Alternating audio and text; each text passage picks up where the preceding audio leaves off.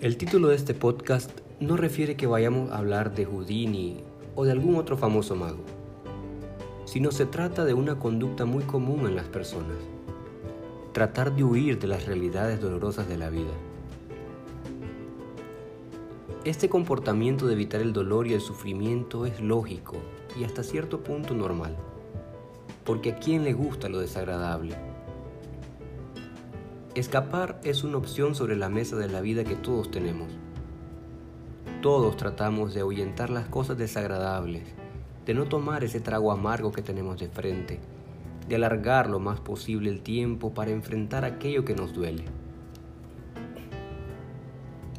Todos queremos escapar de algo en algún momento. Los niños de la oscuridad, los adolescentes de los cambios corporales, nosotros como adultos de algún trabajo tóxico, del diagnóstico de alguna enfermedad. A veces la necesidad de escapar se debe a razones que son muy dolorosas, como por ejemplo la violencia intrafamiliar o un abuso sexual. Pero realmente no podemos huir de nosotros mismos y de nuestra historia aunque sea muy dolorosa. Y esto también nos hace infelices porque precisamente lo que deseamos evitar está aún ahí presente. Escapar tiene como única consecuencia prolongar en el tiempo lo que nos hace sufrir. Ahorita recuerdo un caso de un varón de 23 años. En toda su adolescencia recibió violencia psicológica. Constantemente se le criticaba su cuerpo. Recibía burlas y quejas constantes sobre su apariencia. Creció con una imagen distorsionada de sí mismo, generando la inseguridad y por consecuencia aislamiento era incapaz de sostener relaciones sociales con los demás. Evadía todo contacto por los prejuicios y la percepción de sí mismo. De tanto evadir empezó a encontrar refugio en los juegos en línea. El mundo virtual le permitía ser aceptado, ser alguien, aunque fuera en un mundo irreal. Llegó un momento de tanto escape a la realidad virtual que empezó el consumo de pornografía, y pago de servicios sexuales a través de Internet, lo cual generó otra clase de problemas. A veces pretendemos escapar de alguna manera u otra. Unos recurren a formas de autodestrucción, otros recurren a alguna forma evasiva que quizá no destruya tanto, como por ejemplo posponer alguna responsabilidad o tarea. Pero siempre habrá en nosotros esta tendencia. Sin embargo, la vida no nos permite escapar por siempre. Siempre la realidad nos lleva al punto que queremos evadir. Generalmente buscamos cómo evadir la realidad porque quizá el mundo o la percepción de impotencia nos llevan totalmente a llenar nuestra mente. El escapista desconfía de la vida, no tolera el fracaso, vive en el pasado no le da una oportunidad al futuro. Sueña despierto en un mundo utópico, no es capaz de reincorporarse después de los golpes que le da la vida. Pero ¿cómo podemos dejar de ser escapistas? Algunos tips. Primero, parte del miedo del escapista es el miedo al fracaso. El fracaso lo hemos aprendido a ver como una burla, como un hazme reír. Pero el fracaso no es más que un intento más.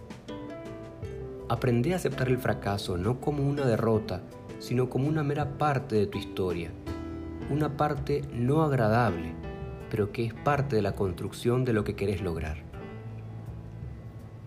2. Otra de las formas para dejar de ser escapista es buscar información asesorarte bien, busca ayuda para reducir la incertidumbre. 3. Busca pequeñas victorias. Por ejemplo, si escapas ante las burlas, demanda y exigir respeto a, a quienes se te burlan. No lo penses tanto. Un momento de valor vale más que mil sueños de valentía. Estos pequeños ejercicios te van a dar mayor seguridad para cosas mayores. 4. Evalúa las consecuencias presentes y futuras de tanto estar escapando. quizá encontres distanciamiento de tus familiares, desconfianza. Trabaja para evitar que las consecuencias se agraven. 5. Aprende sobre técnicas de resolución de conflictos.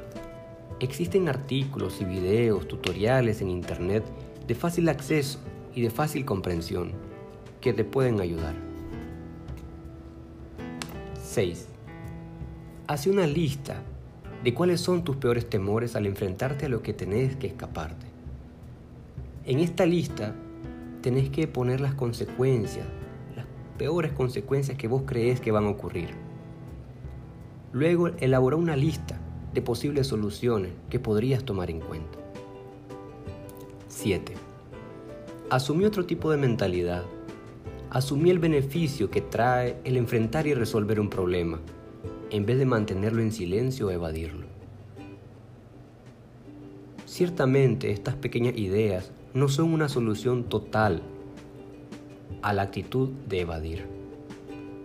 Quizá hay situaciones más complejas que otras, otras son más difíciles y delicadas, otras son más sencillas. Por eso es necesario siempre la búsqueda de una asesoría psicológica que cada quien sabrá oportunamente según su situación. Pero trata de tomar en cuenta estas pequeñas ideas, retomalas por tu propia vivencia ante la realidad. Sabemos que muchos, a veces la realidad la percibimos dura y trae malos tragos. Pero una vez que el mal sabor ya pasó, puedes disfrutar nuevamente de los sabores que la vida te ofrece.